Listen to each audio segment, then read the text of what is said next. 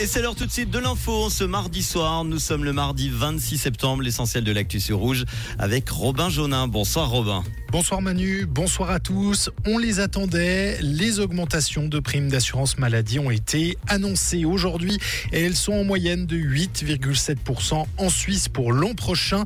Les Vaudois devront d'ailleurs assumer la plus forte hausse romande à hauteur de 9,9% pour l'an prochain. Les Suisses ne sont pas égaux devant les primes maladie. Au Tessin et à Zug, par exemple, la hausse est supérieure à 10%.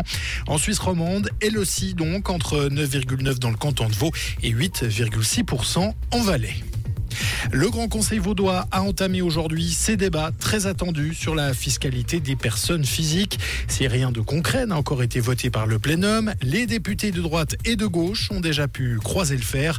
Le Parlement doit en effet se prononcer sur une diminution dès l'an prochain de l'impôt cantonal sur le revenu.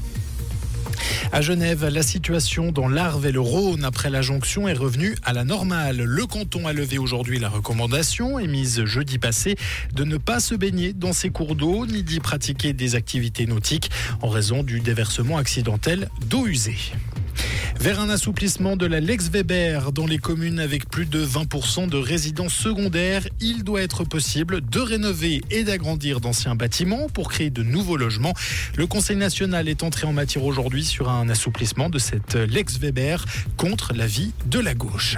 Et Emmanuel Macron est en Italie. Le président français s'est entretenu aujourd'hui à Rome avec la chef du gouvernement italien, Giorgia Meloni, en plein débat européen sur le dossier migratoire. Ils ont échangé en tête à tête pendant une heure environ sans faire de déclaration à l'issue de l'entrevue. Merci Robin, bonne soirée à demain. Comprendre ce qui se passe en Suisse romande et dans le monde, c'est aussi sur rouge.